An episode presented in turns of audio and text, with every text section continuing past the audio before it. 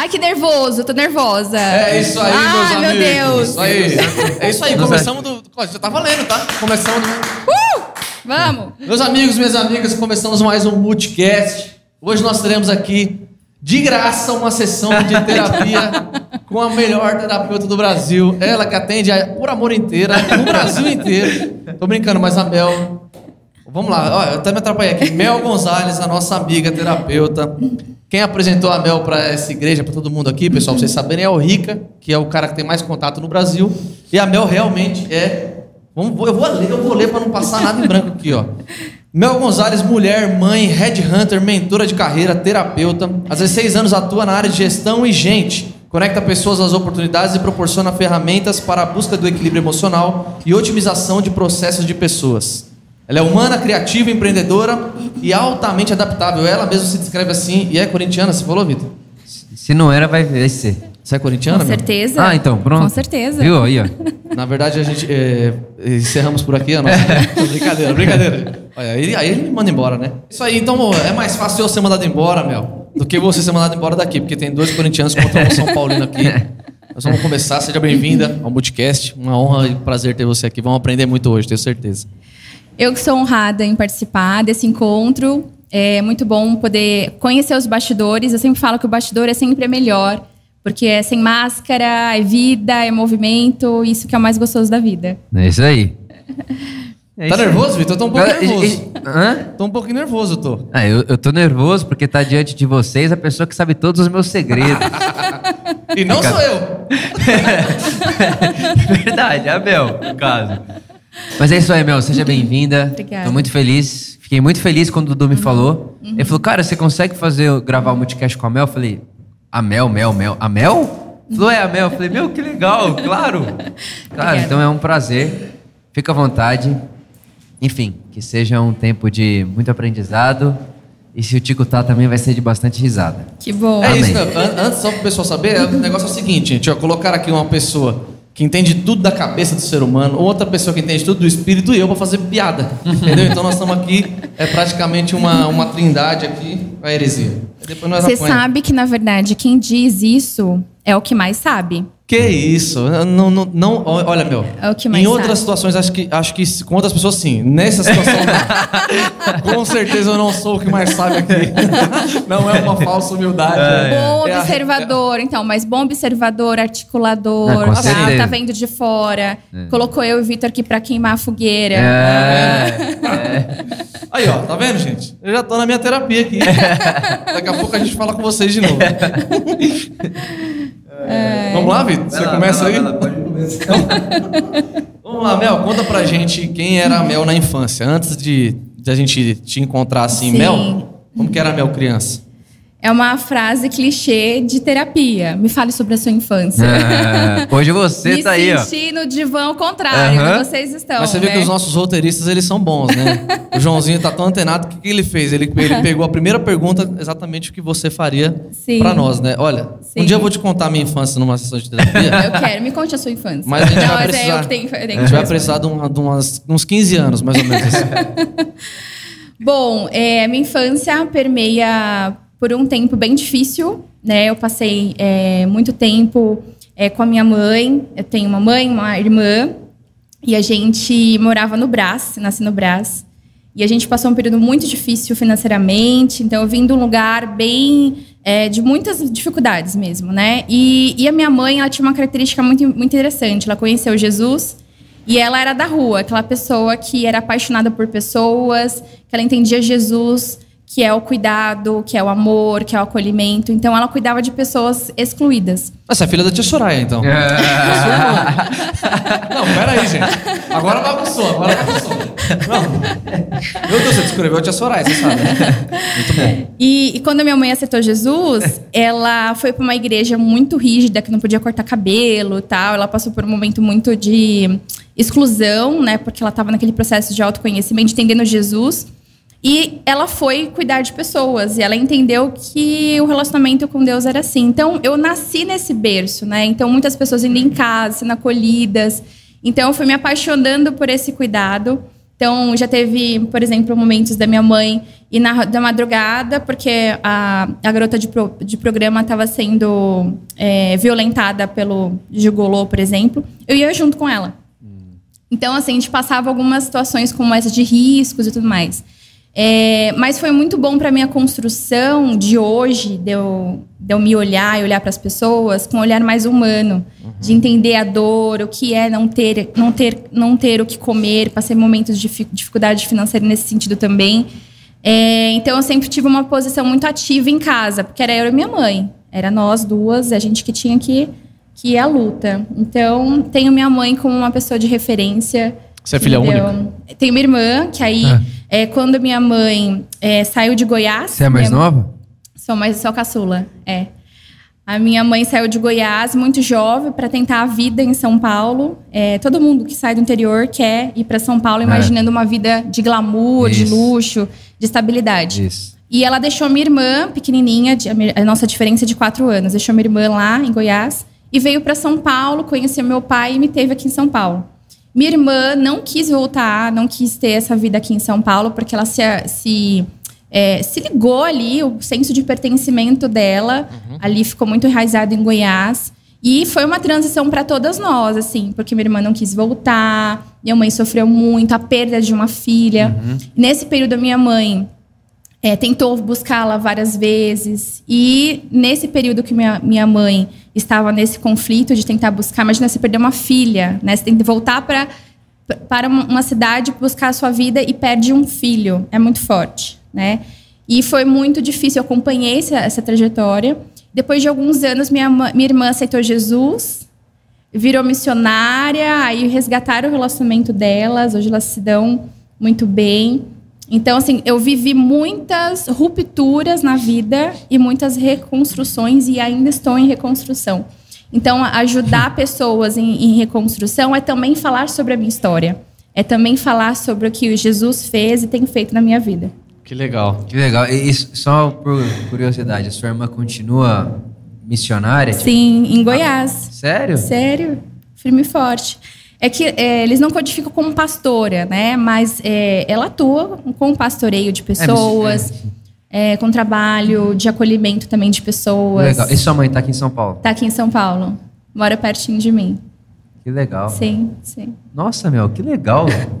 Ela falou é, é legal, é Olha, legal, é uma palhaçada. Quero falar que é uma palhaçada, porque assim, os, os meus clientes agora vão saber da minha vida não, inteira. Não, e isso é assim. é, se você já fez ou faz terapia na sua vida, pergunta um dia pra sua terapeuta assim, ah, e você? Ela vai falar, não, mas isso aí eu falo com a minha terapeuta. Tipo, o assunto aqui é você.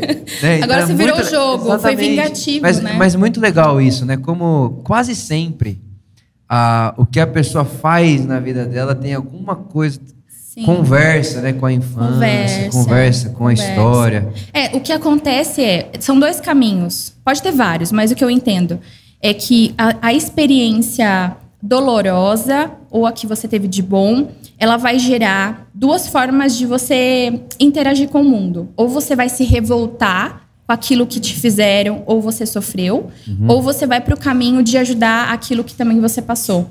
É, na minha trajetória, eu tive essa oportunidade de conseguir virar para esse caminho de ajudar. Legal, né? legal. E, e, em que momento foi na, na sua infância que você tinha né, o sonho de ser bombeira? da onde isso surgiu?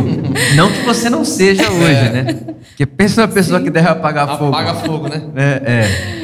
Então, Sim. como é que foi isso? Foi nesse momento? Já estava em São Paulo? Já, eu sempre estive em São Paulo. Que é, tá como... salvando a vida do mesmo jeito, é, né? É. Eu sempre gostei muito de trabalhar com jovens, meninos, né? E eu trabalhava uh, pontualmente com trabalhos de rua e fe... antiga FEBEM, digamos uhum. assim, né? E lá são adolescentes de 14 a 17 anos. Isso também é herança da sua mãe, né? Com certeza. Com certeza. Você viveu, cresceu vendo Cresci, isso? Cresci vendo isso, exatamente. E eu entendia que, assim, eu preciso estar com esses jovens. Eu preciso, é, de alguma forma, é, mentorear aquilo que muitas pessoas fizeram por mim nessa, nessa trajetória de dificuldade, de luta, sofrimento. E é um papel fundamental quando você tem um mentor, alguém que te ajuda, que dá uma luz para aquele momento. Sim. E eu falei, eu posso ser essa luz que Jesus sempre fala sobre a gente ser. E eu fui para a FEBEM ajudar os adolescentes lá. E aí eu tentei é, ir para esse caminho de ser. Como é que é? Segurança de presídio. Eu tinha um sonho de ser segurança. Eu achava, adolescente, que eu ia ser segurança, que eu ia manter a segurança, poder falar de Jesus. Porque lá não pode falar propriamente dito, naquela época, né? Hoje já pode.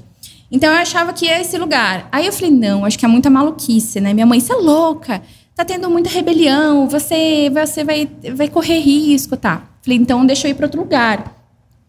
Vou ser bombeira, porque é esse negócio de salvar as pessoas dali, tá? Eu gosto de uma adrenalina, não gosto de nada parado. Falei, tem tudo a ver comigo. Aí eu comecei, minha mãe também, não, mas você vai para esse lugar, é perigoso. Minha mãe mudou, porque assim, na, a infância inteira, ela corria risco e eu junto. Depois a minha mãe virou a chave e a, tudo é perigoso. Eu falei, você tá louca, né? Assim, o que você me ensinou, agora você quer Sim. mudar o jogo? Eu quero viver essa vida, eu quero experimentar isso. É, agora entendo a minha leitura de Jesus nesse lugar de rua onde a igreja não alcança. Então fui codificando isso até chegar à psicologia. Falei, nossa, eu não preciso correr risco de vida para falar de Jesus, Jesus e salvar as pessoas, né? E depois a gente vai descobrindo que a gente não salva ninguém. Uhum. Aí é chocante, né? A gente não salva ninguém. A gente só dá oportunidade para ela ser salva, porque não é nós. Aí isso é terapia, né? Que a gente descobre também. Porque... Até porque nenhum de nós conseguiria carregar esse fardo. Exato. Porque a hora que quem salva, se a responsabilidade é nossa, é. de salvar alguém, se a, gente perde, a culpa é nossa. Exato. Né? Aí a pessoa que Exato. não consegue se salvar, imagina um psicólogo. Exato. Ah, é, exatamente isso, muito bom. É, mas eu entrei na psicologia achando que eu salvaria as pessoas, mas você entende que é, é Jesus ele vai, ele vai deixando o nosso coração ir amadurecendo naturalmente, de forma orgânica, até você chegar num lugar que, ah, agora entendi o que é maduro, o que, que é o amor maduro, entende? Ah, e é o que você falou é, eu me identifiquei muito com a fala dela do, de ah, eu, eu, eu, tô, eu tô me desconstruindo. Eu tô, eu tô ajudando as pessoas, mas na verdade eu tô me ajudando. Eu sinto isso em todos os casamentos que eu faço. Uhum. Já passaram de 30 e eu ainda sinto a mesma coisa. Teve Sim. um casamento que eu fiz no que no final a, a, a noiva e o noivo vieram falar comigo, falaram: Meu, vocês são uma referência, perfeito, não sei o quê. Olha que mensagem linda, não sei o quê, não sei o quê lá. Nossa, o casamento de vocês é perfeito. Aí eu olhei para eles e falei: Não, não é. Não é. Eu tô pregando para mim aqui também. Então eu tenho a oportunidade de cada casamento que eu faço me lembrar aquilo que eu escutei de você. Uhum. Quando eu estava eu e a Tatá ali de frente com você para e aí uhum. é, é, eu tô aprendendo junto. Sim. Então é muito louco isso, né? Sim. É profundo, é profundo, é profundo. Demais. É demais. humano, né? Sim, sim. Bom, vamos lá. É, o Mel, tem um post seu no Instagram uhum. que você conta que já fez um monte de coisa, né? Então você já trabalhou em RH, é, Dança, dança terapia. Dança terapia? Como dança é que é terapia. isso? Como que é isso? Agora é, fiquei curioso. Todo o movimento da dança para libertar a mente. Então, tem gente que, são, que é muito travada no corpo. a minha cabeça vai precisa... longe. Eu já imaginei dançando. Né? que, dança, que dança seria a dança? libertar a minha A dança do Tico. Nossa, velho, vamos nem pensar nisso. Mas você falou no começo, antes de começar a gravar, do seu filho. Se você imaginar a criança criativa que nós perdemos quando somos adultos, você vai perceber que elas são muito mais integrais, felizes, despreocupadas da vida e das pessoas. Então, quanto mais a gente se desprende do outro, no olhar do outro, a gente consegue ser quem nós somos. Fica mais então, seguro, a dança né? traz isso. É. Muito bom. Então, ó, você já fez essa dança terapia que um dia eu vou fazer. E aí filmo para vocês verem. Essa é a dança mais louca do mundo. Teatro musical, direção de cinema, teologia. Né? Uma, uma baita de uma mistura aí. E aí você diz assim, ó. Abre aspas. Quem disse que o percurso precisa ser reto e estático para uhum. o resto da vida? Você não é a sua carreira. Primeiro, você é. Fala um pouquinho dessa frase, né, de tudo isso para nós. Exato. acrescento mais uma informação que eu lembrei agora. Nessa época que eu, que eu vivi com a minha mãe, quando a gente passou a privação financeira, eu vendia coisas que eu ganhava, vendia na rua. Eu descia lá no prédio e vendia as coisas. Caramba. Então eu aprendi a fazer vendas, negócios com 9 anos de idade. Então, vendas, então coloca aí, dá um check aí de é, vendas. Cara, a necessidade, né? Mil e uma utilidades. então, eu entendo que é, muitas vezes a gente acredita que nós somos aquilo que fazemos. Mistura muito, né? Mistura, porque a nossa sociedade traz essa. Quem é você?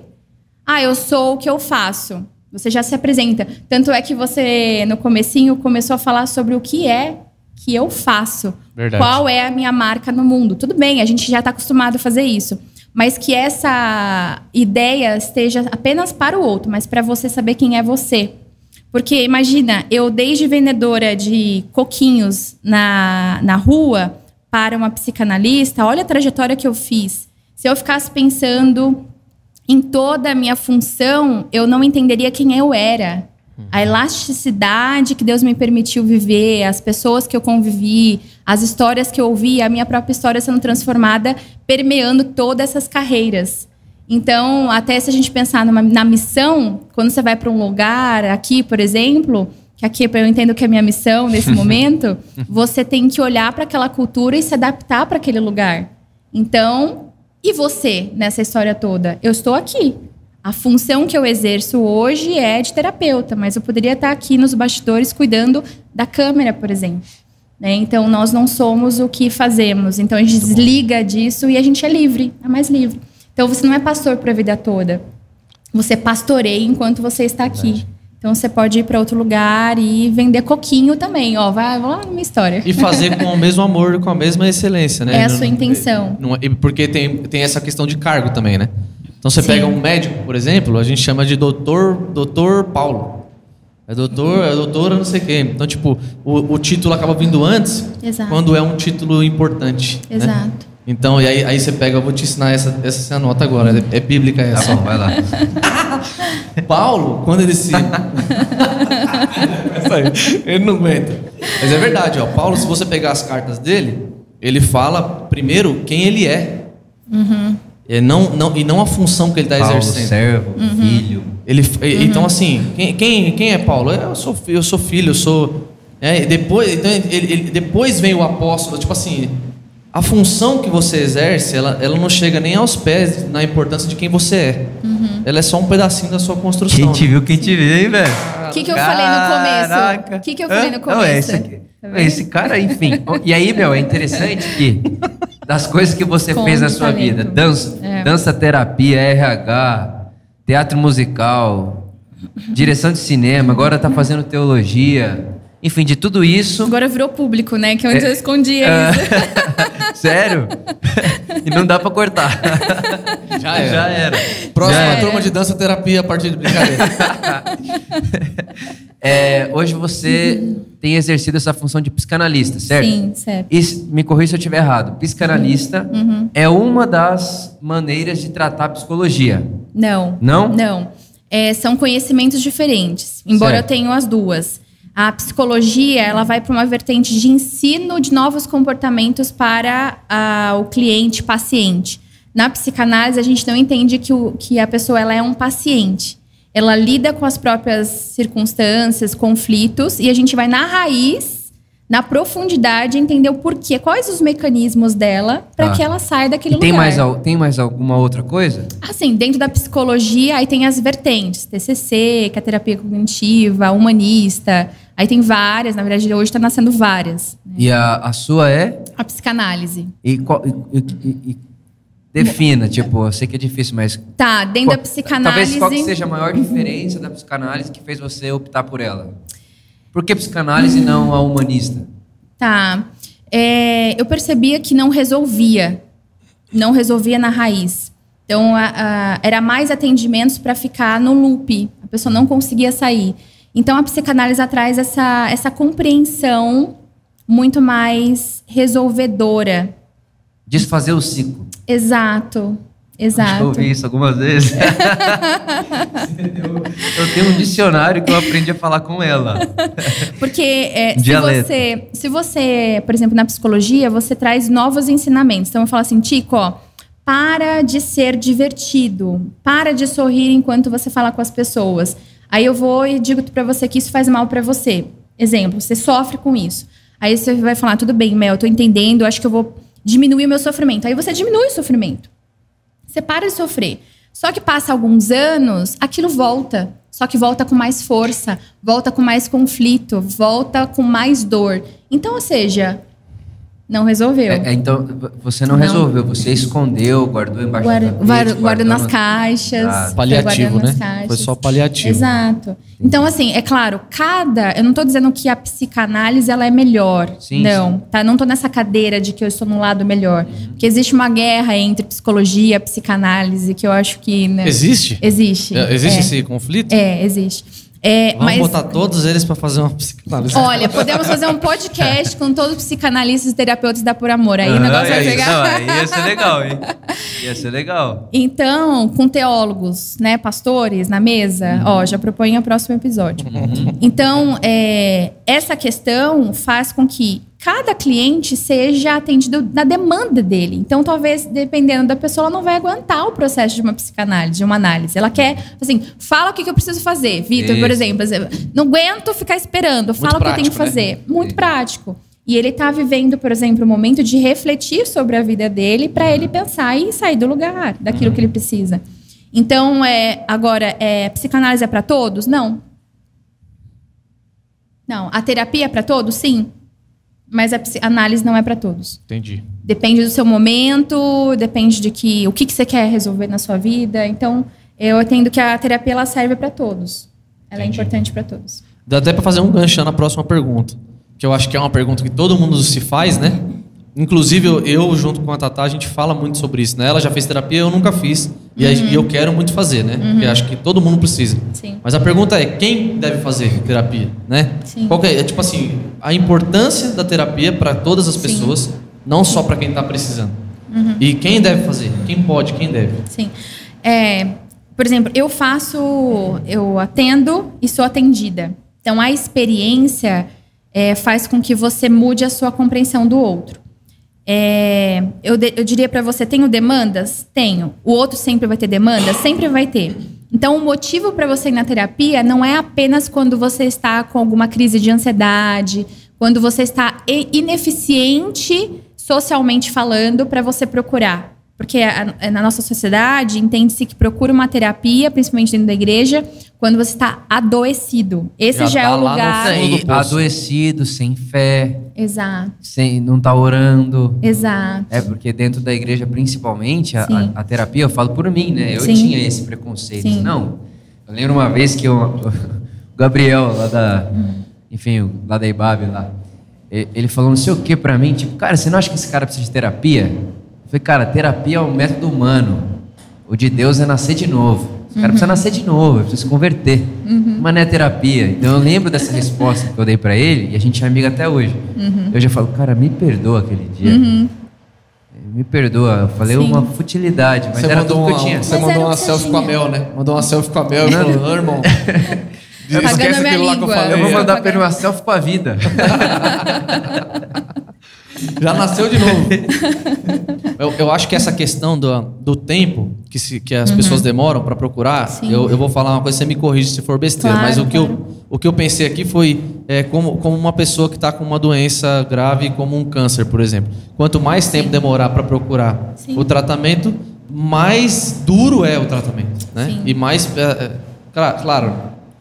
Tudo bem que dá até para falar de vida mesmo, porque Claro. tem pessoas que chegam a- ao limite de tirar a vi- a própria Sim, vida. própria né? vida, Então, quanto antes procurar. E todo mundo pode fazer então. Todo Sim, mundo. sim. Criança. Sim. é, você Sim. faz terapia com criança? Faço, faço. É, Então a você vai poder me grande- atender. então. A grande máxima é essa compreensão. Não preciso ir apenas quando estou no fim da minha gestão emocional, mas preciso para me conhecer e conhecer o outro. Você aumenta a sua capacidade de inteligência emocional, a sua inteligência, a sua humanidade. É. Eu vejo Jesus nos atendimentos. Eu vejo Jesus. Eu li, eu li um artigo que falava da experiência da, dos primeiros humanos que foram à Lua, né? Uhum. E a parte que mais chamou minha atenção é que eles disseram que quando eles estavam lá longe, assim, tipo, não vou saber agora utilizar a expressão Uhum. técnica, eles olhavam para o planeta Terra e viam uma coisa só. Então, uma outra perspectiva. Então, eles não conseguiam ver a, a separação dos Estados Unidos para o Brasil, da América Latina, da América Latina para a América do Norte. Então, é- é um mundo só. Então, caraca, de lá de dentro a gente vê cheio de barreira, mas daqui de cima não tem barreira, é uma outra perspectiva. Sim. Eu acho que a terapia tira a gente de uma, de uma perspectiva e coloca a gente sob outra. Sim. Ela faz você olhar, é, é, ao mesmo tempo que é mais distante, Uhum. porque você, vai olhar de cima, mas você Sim. está olhando de cima e mais profundo ao mesmo tempo. Exato. Então, eu acho que essa é uma, é uma análise que eu faço da minha experiência com terapia. Ela faz você dar um passo para trás e falar por quê, da Exato. onde, como. Sim. E sempre tem, Uhum. sempre chega num lugar. Exato. Entendeu? Então acho que é um pouco disso daí. Sim. Aumento de perspectiva. Sim.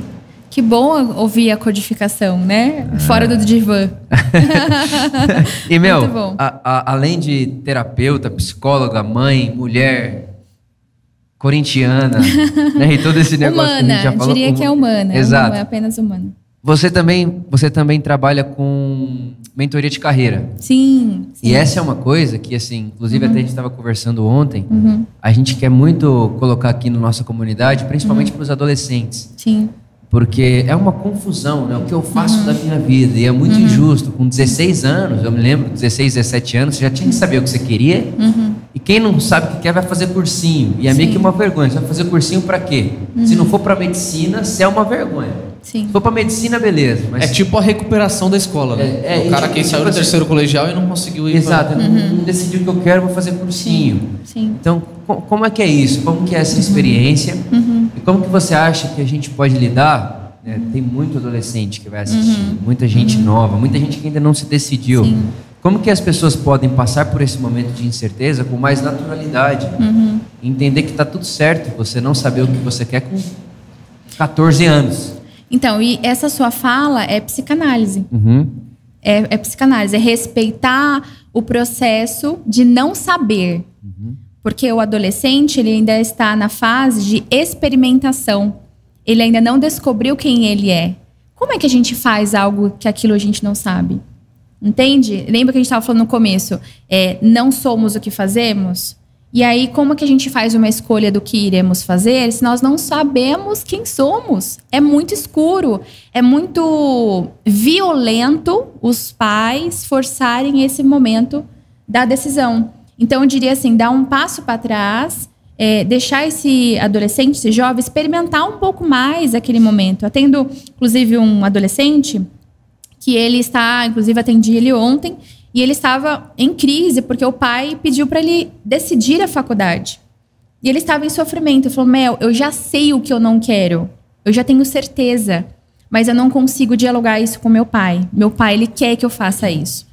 Então, é, às vezes nós impomos é, algo para o outro que é nosso. Os filhos Psicanálise também? também. Os filhos não, não é nosso. Não é. É, o que, é por isso que tanto pastor tem problema, filho de pastor, porque o, o pai É, quer que o é filho... que precisa. Cara, eu não quero que o Valentim seja pastor. Se ele quiser ser, amém, mas eu quero que ele seja o que vai... Né? exercer a gente conversa o muito que sobre ele isso. desejar. Então, há muito esse movimento da- dos adolescentes rejeitando, inclusive, aquilo que até poderia realmente fazer que o pai... Pois é. Mas essa imposição é, faz a, a pessoa ir para um lugar de adoecimento. Sim. Então, passa assim, 4, 5 anos, aí eu vou atender ele com 35 anos, lá no meu consultório, falando assim, estou infeliz, e o que, que eu faço? Fiz uma faculdade, estou numa carreira... E aí tem que fazer todo um redesenho da carreira dele de uma decisão lá atrás, com 17 anos. É. Isso é uma mutilação emocional do adolescente. Então, eu, eu entendo perfeitamente que os pais, eles têm uma ânsia de poder ajudar. Mas a ânsia de ajudar não pode matar. Matar sonhos, matar Afogar, emoção. né? Afogar. Singularidade, né? Exato. Exato. Exato. É interessante. Sim. Acho que é um é um assunto que precisa ser mais Uhum. conversado, principalmente com os pais, né? Mas é, é o que você falou é muito importante porque é medo. Se você é, observar os pais, eles estão imbuídos de medo. Medo deles, filho. não medo da própria história. Por exemplo, na minha história, minha mãe poderia ter muito medo de eu não dar certo, de eu viver é, com, com faltas, ri, ó, riscos que ela corria, ela não queria que eu corresse. Eu falei, que palhaçada é essa, amada? Uhum. Como assim? É Entende? o excesso pai- de zelo, né? é, então é Que mais sobre a história é- deles, né? E tudo bem, né? A história. Muito bom. Uma outra coisa que a gente tem passado muito, né, meu, e que você deve ter, deve estar atendendo muita gente com esse problema, é, talvez até tenha acontecido na sua família, não sei, mas essa, a questão do luto, por conta dessa pandemia que ainda não acabou. Sim. É, como que. fa- Fala da sua experiência em relação a tratar o luto das pessoas, ajudar, né? As pessoas, mostrar para a pessoa o caminho para o tratamento do luto. Como que é isso? Sim. A, a compreensão do luto é o espaço. A, a pessoa precisa vivenciar o luto para ela elaborar o momento dela. Se a gente eh, maqueia esse processo de luto, a gente vai fazer com que ela adoeça daqui a um ano. Então, o processo de luto dura de seis a um ano, um ano e meio. Depende muito do caso, depende do nível de perda, Da da história proximidade, né? da proximidade, do envolvimento que ela teve com a pessoa ou com a situação, que a gente eh, às vezes codifica o luto como sendo apenas, a apenas entre aspas, tá? Que eu apenas não estou diminuindo. É, ah, quando morre alguém. E não. A gente entra em processo de luto em separação, em perda de cargo, perda da Amigo. É uma decepção amigo. muito grande, né? Exato. Mudança de país. Olha quantos lutos nós temos. O São Paulino, como eu, tem luto todo, todo, todo domingo. Ainda bem que eu tô aqui trabalhando. Deus me livrou de ver todo, todo domingo o São. Paulo perdendo.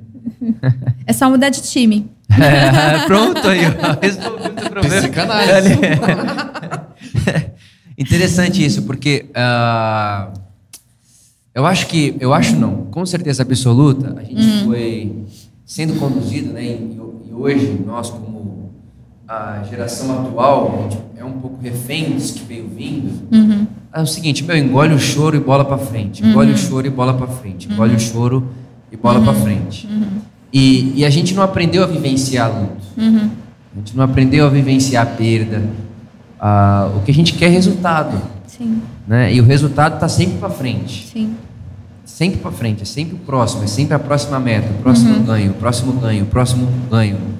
E, a, e a vida vai sendo engolida né, dessa Sim. maneira. Inclusive, até te falei desse documentário da Netflix, que vale até a indicação, Uhum. do, do Frederick Fisher. Eu até falei para É, vocês. você comentou com a gente. É, essa cultura de tipo, não demonstre suas fraquezas.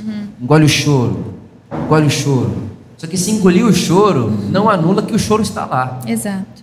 E, e- e em algum lugar ele está sendo Armazenado. acumulado. Armazenado. Exato. né? E uma hora ele vai precisar sair. Exato. né? Então eu acho que isso daí é uma coisa que a gente precisa tratar é, é, rapidamente, inclusive com teologia. Sim. com a teologia dentro da igreja. Porque e- esse é um assunto de Deus. Sim. Jesus chorou. Exato. né? Então, assim, eu acho muito bonito essa, essa leitura teológica de Deus, de um Deus que chora, que sente, Humano. humano. Um E Deus humano. No Velho Testamento, no Antigo Testamento, Deus grita, se ira. Ele não é tipo assim, ele não é zen. Uhum. Ele é cheio das emoções, entendeu?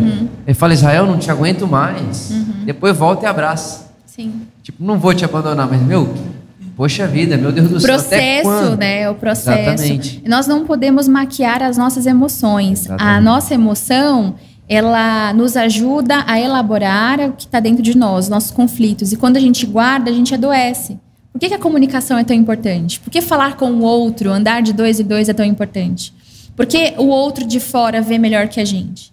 Porque esse lugar de muita cura é o falar, é o comunicar, é o, é o ser vulnerável, é poder realmente ser você. É esse processo, né? Como é que você é?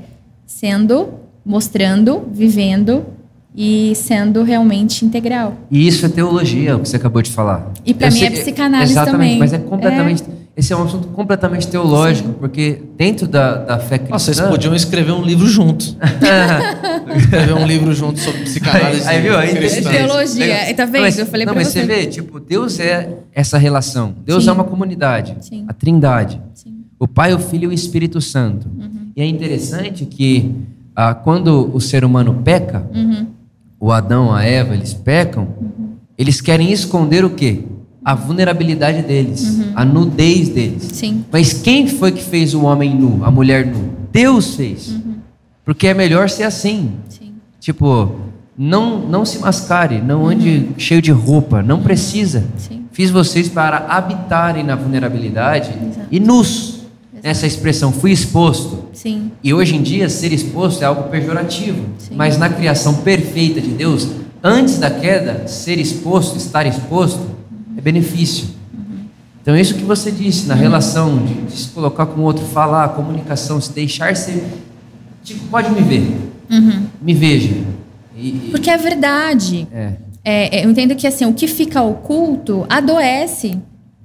Então você pode se bancar oculto durante muitos anos, mas a conta é cara para isso. Então, a, a que ponto você chega para você mascarar tanto para você se enquadrar?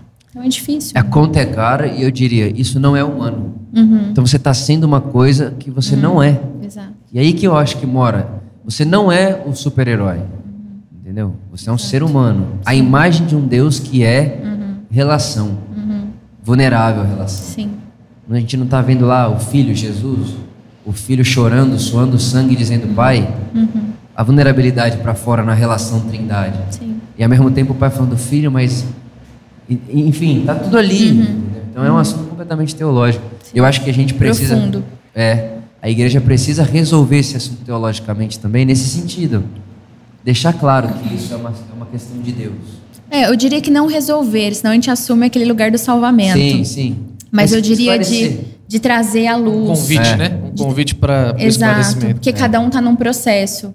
E é importante deixar as pessoas elaborarem. Você sabe que tem uma coisa que eu sempre conversei muito assim, até quando a gente faz os atendimentos aqui, a gente pega muita coisa, né? Alguns problemas bem graves. E o que eu sempre falo para Tatá, assim, a gente conversa muito é a importância de expor o que a gente está sentindo para alguém que a gente confia, claro, né? Não é fazer um story Sim. contando que eu tô mal, que eu tô num dia mal para pessoas me. Mas é, falar com a minha esposa, por exemplo, que é o meu lugar seguro, com meu pai, com minha mãe também. Isso eu sempre pensei uma coisa. Eu tô com uma opinião sobre esse problema. Então eu vou procurar o Vitor, que é um cara que eu confio e é um cara que me ama, para eu dizer isso para ele, porque eu sei que ele vai ter outra opinião sobre isso. Porque a gente acaba ficando muito fechado na, no- na nossa opinião sobre aquele caso, sobre aquele fato. E aí quando você me traz a perspectiva do que você está vendo, é muito o que você falou. É, é, é por isso que é importante. do- é, são dois. Então agora o meu problema não é visto mais só com os meus olhos, mas você vê o meu problema e me mostra talvez uma perspectiva que eu não meus olhos, você me empresta os seus e a perspectiva aumenta. aumenta e às vezes eu não, nunca ia enxergar isso. Às vezes não, eu nunca ia enxergar isso sozinho. Então, às vezes, às vezes essa coisa de ficar guardando para nós, né, meu? É muito ruim. É. Então, o ideal é você ter alguém que você confia Exato. ou uma, uma boa terapeuta. É, eu completaria a sua fala, que foi muito boa, é, de que eu só existo se você existe. Legal. Então a existência é parte do outro também. Não existe apenas eu, existe o outro. Então não que a gente precisa ser o outro, apenas essa, esse olhar é importante. Muito bom. É, porque aí teologia de novo. Deus, é uma, Deus é uma é. comunidade, fez o Sim. ser humano a sua imagem e Sim. semelhança. Nós somos seres Sim, de comunidade. sim, Eu gosto de uma máxima do Ed, ele fala assim: é tão verdade que você precisa de Deus, é verdade que você precisa do outro. Uhum. Tão verdade. Não é que você precisa mais de Deus do que do outro. É tão verdade quanto.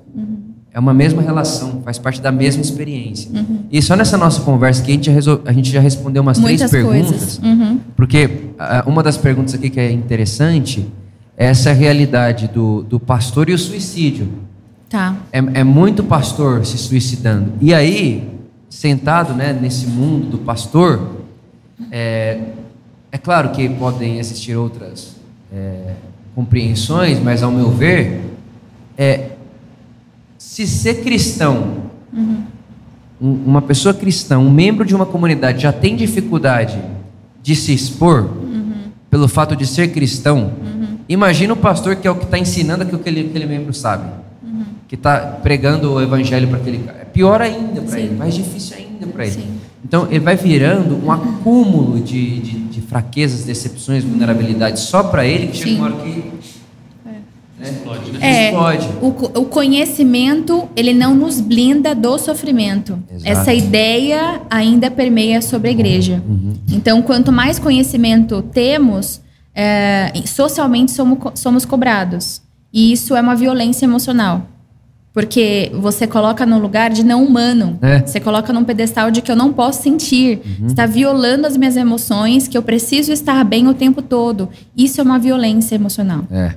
Então, é, é- é permitir que o pastor, o líder, ele também demonstre a sua vulnerabilidade para o outro falar: Uau, Se ele passa por isso, eu também posso. E a diferença do conhecimento é fazer com que essa pessoa sabe para onde volta, qual lugar, qual caminho que volta. O conhecimento é isso, fazer o caminho de volta.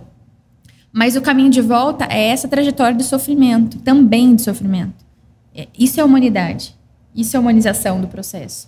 Muito bom essa frase, hein? Do, essa que você falou no começo. Quanto mais conhecimento, não anula o sofrimento. Não, não anula. Exato, é porque exato, o, o, exato. o- Isso é muito bom, cara. Sim. o, o ser moderno, né? Penso logo existo. É como Sim. se ser humano é ser pensante, mas não é. Uhum, A essência do ser humano não é aqui, tá aqui. Não é óbvio, né? Não é óbvio. É, como é que você fala? Você fala ah, é visceral. Visceral. Mas o ser humano é daqui, é dessa Exato. ordem daqui. É da- É Exato. da ordem do amor. Sim, É da ordem do desejo. É da ordem, não da ordem do pensamento. sim. Então, Sim. ah, o, o conhecimento vem daqui, mas o sentimento, a emoção é da alma. Então, assim, Davi falando com a alma dele, alma, por que você está batida dentro de mim? É tipo, Descolado. conhecimento É querendo entender a descolado. alma. Exatamente. Aqui eu posso ter uma conta, mas aqui não faz conta, porque aqui é de outra ordem. Exato, exato. Então, e aí imagina o Paranauê, que eu chamo, misturado tudo isso com teologia. A gente quer separar toda essa compreensão, codificando elas em caixas diferentes, mas a verdade é um pouco de tudo. Essa, É. esse ser integral. A integralidade disso aí. Exato. É, já, já fica até o gancho para a próxima pergunta. É, eu queria que você falasse sobre psicologia e fé. Porque sempre teve um embate muito grande, né? Tem certeza? Eu acho que vai, né, Vitor? Hã? Tá aprovado, né, meu parceiro? Preparados para essa conversa? Porque sempre teve uma, uma treta, né, Mel, Sim. disso. Tipo, a, a ciência, é, ou você acredita na ciência, ou você acredita na fé. Ou você tem fé. É. Sim. Uhum. Né? E, as duas coisas não caminham juntas. Aí a gente, bom, você já sabe que a gente não pensa assim, mas manda Sim, bala. Porque sim. você discorresse. Sim, é- é, eu vou dizer assim: é, é claro que vai ter alguns caminhos da psicologia, da análise. Por exemplo, eu estava fazendo mestrado em psicanálise que teve um momento que eu, eu parei e eu falei, eu preciso me reencontrar aqui teologicamente. Tem alguns princípios que você precisa se é, perceber em que caminho que o, o conhecimento do mundo está trazendo. Mas é, todo conhecimento que é dado é de Deus ao homem. Toda capacidade é dado a Deus. É que a gente acaba fazendo umas tretas no, ba no bastidor com tudo isso. Agora, resgatar o conhecimento para ele é apropriado dizer. Então, a, a- a teologia, ela não precisa ser destacada, arrancada. Ela está junto. Ela não precisa ser concorrente da psicologia. É. um estudo da capacidade daquilo que ele criou. Uhum. Como é que a gente quer E criou com isso? potencial para. Exato. Então, a análise é: eu estou estudando aquilo que Deus fez. Isso, Olha que belo é aquilo que ele fez, Isso. a criatura. isso. Então, eu não consigo separar. E que imenso, né? É imenso. Porque Exato. você, você que já fez um monte de Você coisa, vê? e aí, na verdade, a gente vai estar com 100 anos e vão olhar e falar: caramba, tô aprendendo ainda. É. Exato. É imenso. E, e essa Exato. realidade Deus deixou possível, mas não deixou pronto. Exato. Eu gosto Exato. disso. Exato. Tipo, Deus nunca fez uma vacina, mas tudo que está na vacina foi Deus que deixou possível. Muito bom. Sim, Então, o- o- os insumos são dádivas. sim. Então, por exemplo, até a questão da ciência é uma questão de fé. Para a ciência ser ciência, eles, eles precisam acreditar que hoje, seis da noite, o sol vai se pôr e amanhã, seis da manhã, ele vai nascer. Mas quem é que garante? Entendo que é, a ciência ela é totalmente imbuída de Deus. É, totalmente. Totalmente. E aí o John, o John Stott ele fala, né? Toda cura é divina. Algumas a gente aprendeu a chamar de milagre. Mas a, a medicina é cura divina. A, a pis- a terapia, a terapia né, é cura divina. Eu acho que tudo que é humanizador e redentivo é divino. E infelizmente a, a- a- a- essa, essa dicotomia, né? ou é cristão ou é secular, ou é de Deus ou não é de Deus, fez com que Deus se tornasse uma parcela da existência. Mas não tem como Deus ser uma parcela da existência. A existência está dentro dele. Não dá para existir fora dele. Então é, é muito é muito ruim. E eu cresci num contexto assim, dicotômico. Essa música ou é de Deus é do diabo. Então, mas é interessantíssima a sua fala, porque assim, é muito mais fácil a gente é, repartir para a gente compreender. fica mais fácil para o humano Se entender. torna racional, né? Se torna racional. E aí eu codifico aquilo. Mas não precisa ir só por esse caminho. Sim. Sim. Mas é natural. É, eu, eu acho que você perde a espiritualidade da vida, né? Uhum. Porque, poxa vida, pensa uma pessoa que vive um- uma, uma vida normal, de segunda a segunda. Uhum. Poxa, o que, que, é- o, que, que, é- o que, que ela faz com Deus na vida dela? O domingo. Uhum. É muito triste, né?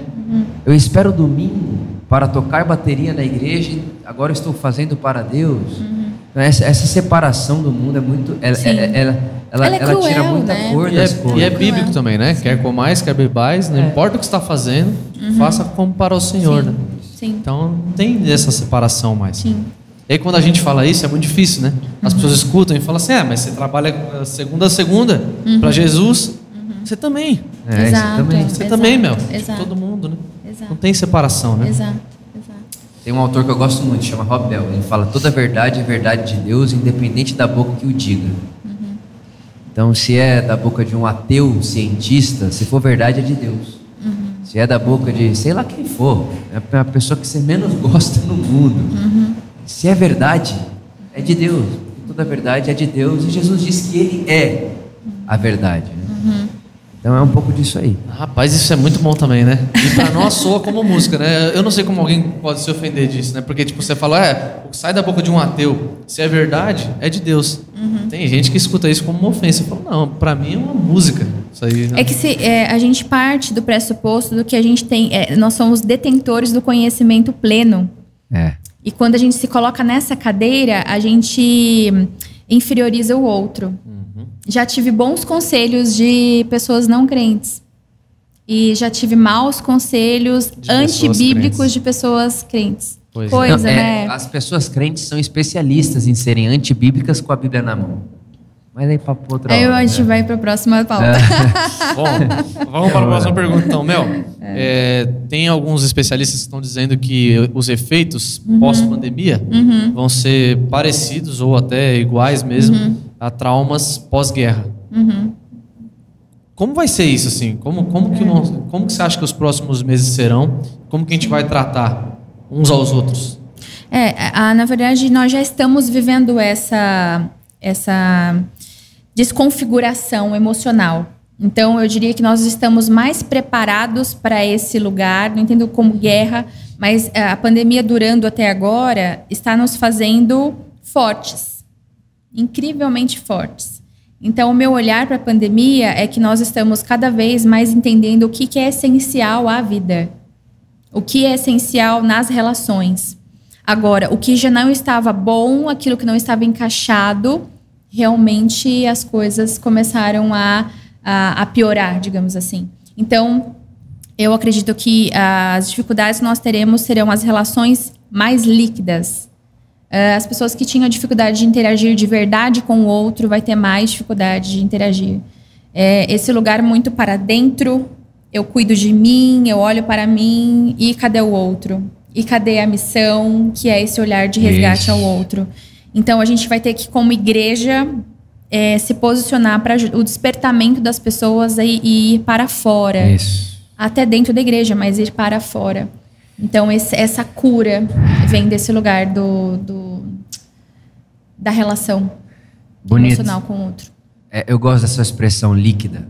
Modernidade líquida, né? Um amor líquido. Bauman, que falava muito sobre isso. Exatamente. É, é- é a experiência dele, né? Sim. E é, e é interessante porque, é, como você disse, a, a pandemia e tudo isso que a gente passou, não é que ele só mudou as coisas. É uma luz. E quando acende a luz, não muda nada do lugar. Acendeu a luz, você só vai ver. Exato. né? Então, aquele cara que saía de casa às seis da manhã e chegava às 10 da noite, agora ele está em casa o dia inteiro. Então, não é Então, que... a- o adoecimento é porque está vendo. Exato. Tipo, agora eu... A dor é porque estou enxergando. Uhum. Vejo, logo sofro. Antes sofria sem ver, agora Uhum. vejo e sei de onde vem. Isso é um mal. Mas é um mal, de fato? Na a, verdade, a estamos- verdade liberta, né? A verdade liberta. Mas geralmente a, a verdade, Uhum. o apóstolo João fala isso, né? Quando eu como das suas verdades, me enjoa, Uhum. dá um enjoo, é ruim, mas quando desce me traz vida. Essa é uma experiência do, do apóstolo João que todos nós temos. Sim. Você fez uma coreografia agora. Você viu? Dancei. Dançou. Dançou Curador. Não, fiz Teve até o tra- movimento. assim. O movimento é espiritual. Ah, Desculpa, eu pensei numa música tão ruim que aí não daria pra cantar aqui. Aí eu tentei fazer uma paródia Eu que acho que eu sei qual é. Eu também Aham. sei qual é. Não é essa que você pensou? Essa mesmo. Ficou- agora Todo ficou mundo melhor. sabe. Agora todo mundo entendeu. É, entendeu. Com a sua tan tan tan. E, meu, e assim, é, dentro disso, né, até o pessoal foi atrás da sua vida e descobriram até o que você falou hoje de manhã. E hoje de manhã você Meu falou um Deus pouco do céu. de algo que você falou aqui com a gente agora. Sim, sim. É, que o conhecimento não te deixe, não te deixe ileso do Sim, sofrimento. sim. Uhum. E hoje de manhã, eu estava lendo um, um livro que chama Você é Aquilo que Você Ama. Maravilhoso, inclusive. Uhum. E ele fala sobre isso, com outras palavras.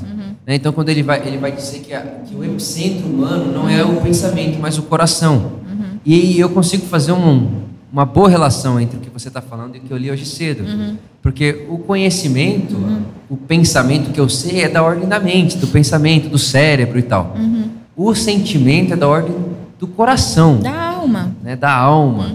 Uhum. Né? E infelizmente até essa palavra coração está pejorativa hoje. Coração, biblicamente dizendo, Uhum. é o epicentro da sua vida. É os, de tudo que deve guardar, guarda o seu coração. Uhum. Daí saem todas as suas decisões e tal. Então, Uhum. co- como é que é isso, né, para você? E, e eu acho que todos nós passamos por isso. Uhum. É aquele negócio assim, tipo, pô, ah, às vezes a gente sabe o caminho para não passar pelo que a gente passou, mas a gente já tá lá.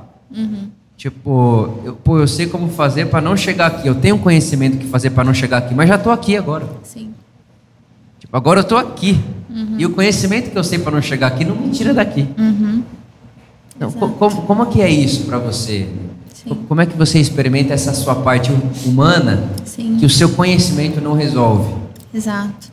Eu entendo que essa autossuficiência que nos tornaríamos desumanos apenas com conhecimento faz com que a gente vá para Jesus e fale: preciso de você, preciso de ti, preciso do outro, para que me salve do meu próprio conhecimento Uhum. humano. Então, é, quando a gente diz não, não consigo, é, é um lugar muito curador. É um lugar que você descansa.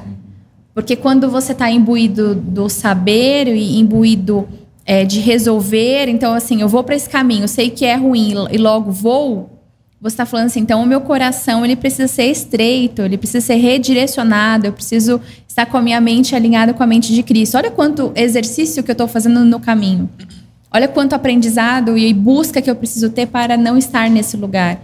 Então a gente se desapropriamos de nós mesmos para Jesus ser o nosso parceiro ali nessa caminhada e precisarmos dos outros.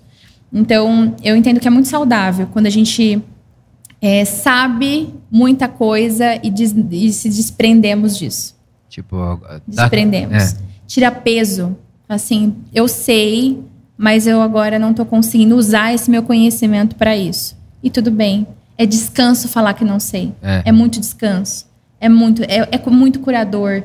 É, eu virar para você e falar assim: olha, eu estou sentindo o contrário daquilo que eu penso. Olha que incongruência. Olha que humano. Olha, eu sei como eu posso fazer, Daquilo que mas eu não creio, estou né? conseguindo. Tá, tô sentindo o contrário do que eu creio. Exato. Às vezes acontece e é uma. É aí muita. Às vezes não, sempre. No nosso dia, quantas vezes a gente quer uma coisa e aquilo não é bom, a gente sabe, vai lá e faz, se ferra, sabendo. Sou é eu com os docinhos, né? Eu com os brigadeiros. É. Eu sei que não pode comer 40, mas, mas eu como uns 45. Deus me cura, Deus. É então, é, bonito. é, é humano, é entender que nós não somos sós, né? Ô, meu, eu tenho uma dúvida pessoal. Como eu falei, e como você sabe, né? Na verdade, você é uma, é uma crente como nós. O Vitor, eu e todo, todo o pessoal do nosso time pastoral, a gente faz atendimentos aqui.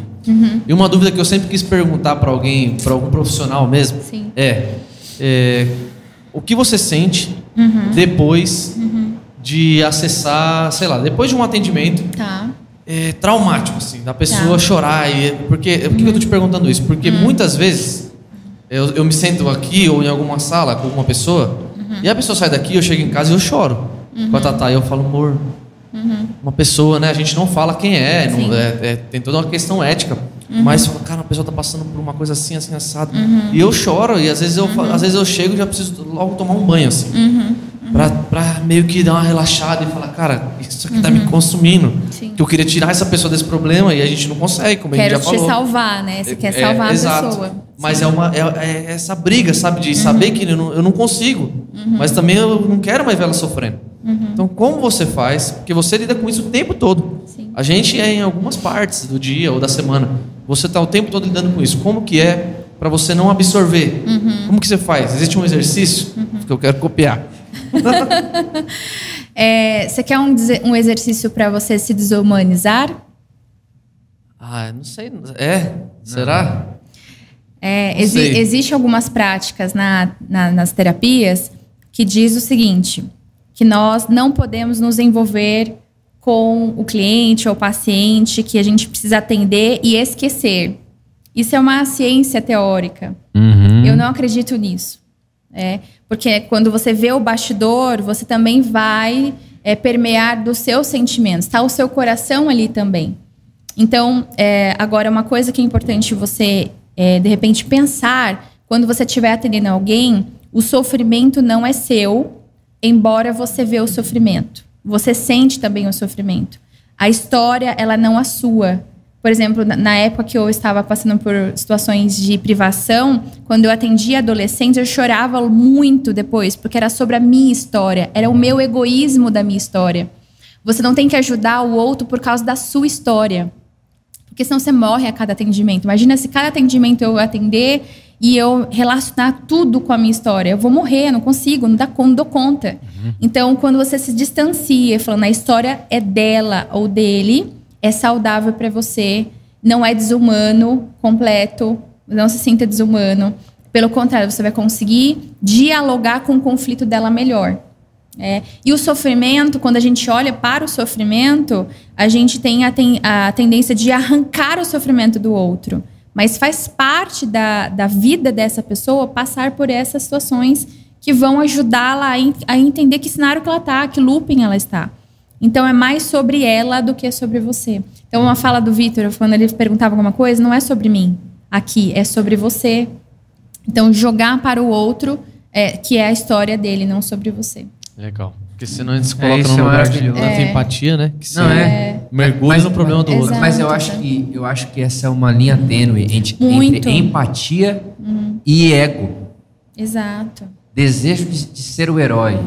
Exato. Entendeu? Se tornar a figura heróica da parada. assim. Exato. Ah, É, o salva-vida, né? Que a gente Salva Só que aí que tá, né? Eu me lembrava enquanto vocês enquanto tá falando disso, Uhum. que dentro do universo da, da- do triatlo, né? Quando você vai fazer a prova de triatlo, principalmente no- em águas abertas, Uhum. se você tiver um problema na água, se você tiver um problema na água, Uhum. o que você precisa fazer? Pedir ajuda e quando a, a pessoa vier te ajudar, a pessoa salva-vidas no caso, você não pode de forma nenhuma, você como salva-vidas, se deixar entrar dentro do desespero da pessoa. Senão Porque afoga os senão dois. afoga os né? dois. Sim. Senão os dois. Se o cara tá com cãibra lá e começa a querer te segurar, te, vai afogar os dois, é capaz de machucar os dois. Então, qual que é a, a- a coerência do salva-vida? Tem que ser ficar perto o suficiente para passar segurança e você Sim. não estar só. Sim. E ter uma distância suficiente para que você não me machuque, porque eu machucado não posso te ajudar. Exato. Muito bom. Exato. Então, tipo assim, é, eu sou você como humanidade. Sim. Mas se eu me embaraçar com você, daqui a pouco é dois precisando de ajuda. Exato. né? Então, Exato. é, é, isso eu trago, por exemplo, a minha questão financeira. Porque teve uma época que eu falei, não, tem que vender tudo aos pobres. Só que aí se eu vender tudo aos pobres, eu vou ser um dos pobres precisando de ajuda. Aumentei a pobreza, não diminuí. Então, como que é, e aí que é essa sabedoria que eu acho que a gente precisa saber e crer no Espírito Santo, Sim. Que está com você nos seus atendimentos, com a gente nos nossos, né? É, tá. Aonde que é que qual é a distância que eu preciso estar dessa pessoa hoje? Tem gente que não está tão desesperada, então dá para aproximar mais. Fica 5 centímetros. Mas tem gente que está fazendo tanta movimento, tanto, tá tão desesperado que está um metro da pessoa água. Senão vai me afogar e vai machucar os dois. Então é esse feeling, né, de Sim. proximidade. Sim. Me lembrei. É, a cada caso, eu acho que não, não, não precisaria como colocar uma regra. Um metro, né? Exato. Tipo, é sempre um metro. Não. É, não. Dá para pegar na É, mão, né? assim. Entender Exato. cada caso e. É, tem casos. Até porque no final das contas é pensando até na pessoa novamente. Porque se, Exato. Uhum. desse exemplo de salva-vida, se a gente se afoga junto, a gente já não consegue mais ajudar. É. Não, ferrou. E até, assim, pensar que a, a, te- a teoria, ela te, te dá os parâmetros. Mas se você não olhar para a alma da pessoa, É. você se desumaniza. Exato. Então é importante a gente ter essa sensibilidade. É quando você começou a falar, eu assustei. O quê? Você começou a falar da técnica. Ele ficou em dúvida, ele olhou pra Belém aí. Não, não, eu- que eu- é porque aí é. você começou a falar, eu falei, mas eu tô fazendo tudo errado então. mas, eu, mas eu lembrei, cara, os teólogos orientais, eles dizem que a teologia do Ocidente tem que sair da mente e descer pro coração. É, porque ela, a, teo- a teologia da mente, a teologia do pensamento, ela é muito racional e a vida não é. Então isso é muito legal. É, não é óbvio, né? Quando eu comecei Exato. até minha, minha, a minha história com a Mel, era a minha Sim. palavra favorita. Não, mas é óbvio. Eu é olhava e óbvio? falei assim, deixa ele passar um É muito anos, óbvio, é matemático. 2 mais 2 é 4, pô, é normal. Mas quando você desce da mente pro coração, 2 Sim. mais 2 não é 4, porque É o incontrolável, né? Exatamente. Porque quanto mais seguros estamos, nós queremos controlar para que a gente pare de sofrer. É o natural, a gente não quer sofrer. A gente é, deseja apenas a leveza, mas a leveza também passa pelo tormento para a gente falar assim: uau, isso é paz. graças a Deus pelo Evangelho, porque não está errado a gente desejar paz, justiça alegria. Nós somos feitos para isso. Uhum. Estamos numa condição vulnerável que trouxe toda essa alienação de Deus, tudo Uhum. isso teologia. Mas é bonito que a gente, para passar para a ressurreição, tem que morrer. Uhum. Para nascer nesse outro lado, para ser redimido desse outro lado, tem que morrer. Então, para que haja essa calmaria, tem que passar.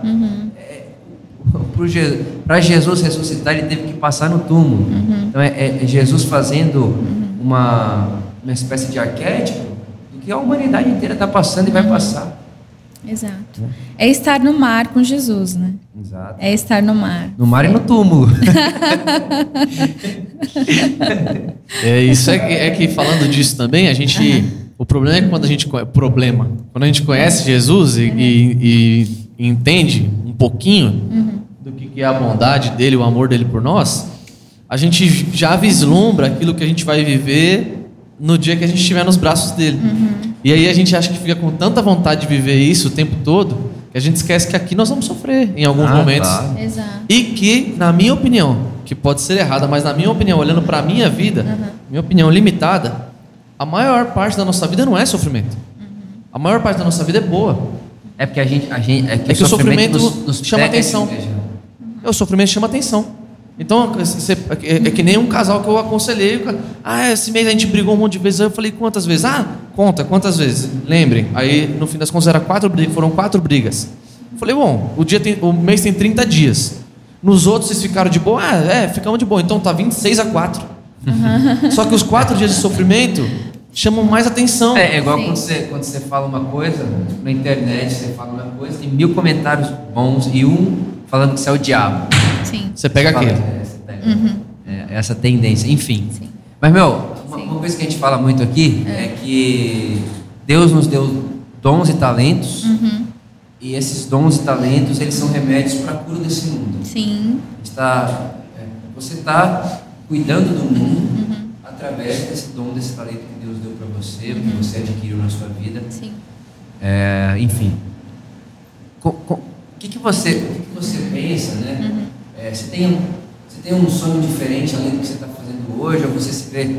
Isso aqui hoje já é um. Para você, esse presente momento já é uma realização de um sonho. Eu quero cuidar da- do emocional das pessoas desse jeito, ou você tem um sonho mais macro, tipo, eu quero cuidar do mundo e dentro né, do que você faz hoje, que é Sim. cuidar dessa questão da emoção, da alma, tudo isso. Você se enxerga fazendo isso? Tem uma coisa que você quer fazer a mais do que isso? Eu acredito que como a carreira profissional ela não é estável e estática, a carreira ministerial também não é estática. Eu tenho o sonho de ter um orfanato. Então, eu acredito que a minha carreira ministerial ela vai permear por outros lugares, sempre cuidando de pessoas, que é o que eu mais amo fazer. Mas o que, que eu vou fazer nesse orfanato? Será que eu vou estar cuidando da pessoa falando ou ouvindo? Não sei. Então, se a gente se desprende disso, a gente consegue é, desfrutar do evangelho de uma forma mais leve. Sim. Sem cobranças, é, sem, sentindo mais. Então, hoje eu estou vivendo aqui, é, estou desfrutando do que eu estou vivendo aqui, mas não sei, não sei o quanto tempo ficarei. Né? Pensei que ela ia falar, vou abrir um. Como é que chama? Um batalhão de bombeiro. Aí o que, que faz? Todas as pessoas que os bombeiros salvarem, leva Uhum. você. Aí o bombeiro sal... é, quer dizer, o bombeiro ajuda a Sim. salvar, Sim. leva pra você pra ajudar. Sim. Bom, pra encerrar, Mel, a última pergunta que a gente queria fazer pra você é, e aí você pode ir no mais profundo se você quiser. Quem é Mel Gonzalez? Jura que você vai fazer essa pergunta para final? É tipo Marília Gabriela aqui. Então, mas isso é muito subjetivo. É isso que tá- é- eu, eu não, É uma pergunta ela- muito ela- ela ganha filosófica. gente. Bom, gente, encerramos a brincadeira. É uma pergunta muito filosófica, é a verdade. gente poderia, na verdade, terminar com perguntas. Quem é você? Mas, ó, nós estamos falando sobre você.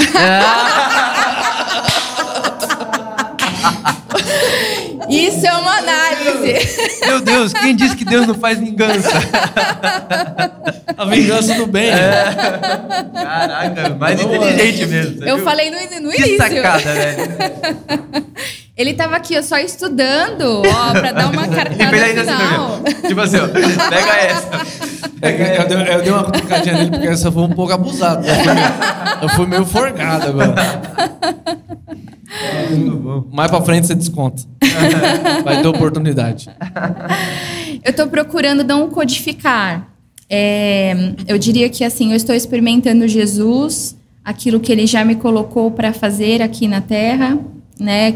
Então eu entendo que a partir dessa figura eu, eu sou construída diariamente. Então eu não consigo me ver descolado dele. E eu diria que a minha identidade ela está totalmente relacionada a isso. Agora, como eu faço isso é essa, essa experimentação diária livre, louca e maravilhosa da vida.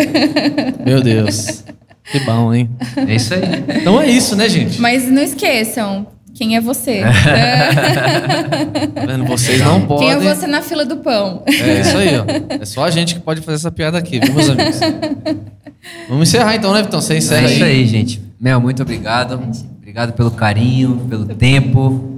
Obrigado pela sua disponibilidade para com todos nós aqui, né? Enfim, direto ou indiretamente, você já tocou a vida de praticamente todo mundo aqui do nosso escritório. Então, muito obrigado. Que Deus abençoe você, continue iluminando sua consciência, te dando ideia, criatividade, coragem, muita coragem, para que você termine aí essa sua bela, lindíssima e que falta muito para acabar ainda a jornada. Amém. Que seja assim na sua vida. Sua vida Obrigada. seja rodea- rode- rodeada de paz, bem e muita gente legal. Amém. Obrigada. É isso aí, gente. Essa foi a Mel Gonzalez. Até o próximo podcast. Obrigado, Mel. Tamo junto. Valeu. Valeu equipe. Beijo. Que delícia. Ah, Não, Ficaríamos não, não, não aqui- acabou não, não acabou Não acabou, aqui, não. ó. Não Cadê acabou, o não. presente? Ô, gente, pelo amor de Deus. Ó, pelo amor de Deus, velho. Pelo amor Ó. de Deus. Não, tira. Não, Mostra, Vitor. Não, não, não, não. A gente, a gente esqueceu do presente, pessoal. não, essa aqui, um meu, vou ter que fazer uma foto, convidada. vou ter que fazer uma foto de educação. O Vitor vai abrir o presente aqui. Presente dela. Mas daqui, daqui eu vou abrir o presente, eu quero fazer Gente, esquecemos do presente. Se o Dudu não aparece aqui, ó. É que a conversa foi tão boa, né? que nós- Foi, a gente, esquecemos. tava, a gente tava em altas análises Isso aqui. aqui é uma coisa muito fofa. Aí, meu, esse aqui você abre. Esse aqui é o seu presente. Mas esse aqui eu preciso mostrar. Olha que coisa fofa. Olha o tamanho disso aqui. Ai, meu Deus! Ah. Maria Fernanda! Olha só, pra sua Deus, filha, gente. Mas olha só isso aqui, lindo. gente. Tem uma coisa legal, ó. É que eu, eu tô, tô vestindo também essa camiseta. Quem desenhou essa camiseta aqui foi uma, uma menina aqui do nosso estufinha, do nosso departamento com as crianças. Então, a- as professoras disseram para ela: desenha uma camiseta aí pra gente fazer. Desenha uma camiseta não, faz um desenho que você quer, né, um desenho que comunica uma coisa que você quer contar para as pessoas. Aí ela foi ver Jesus abraçando o coração e escreveu Não, não Jesus tem- ama não tem condição, gente. Que coisa linda. É, não tem Obrigada. condição. Então agora sim. Acolhida. Jesus ama a gente. A gente encerra assim. Jesus ama a gente. Beijo! Obrigada.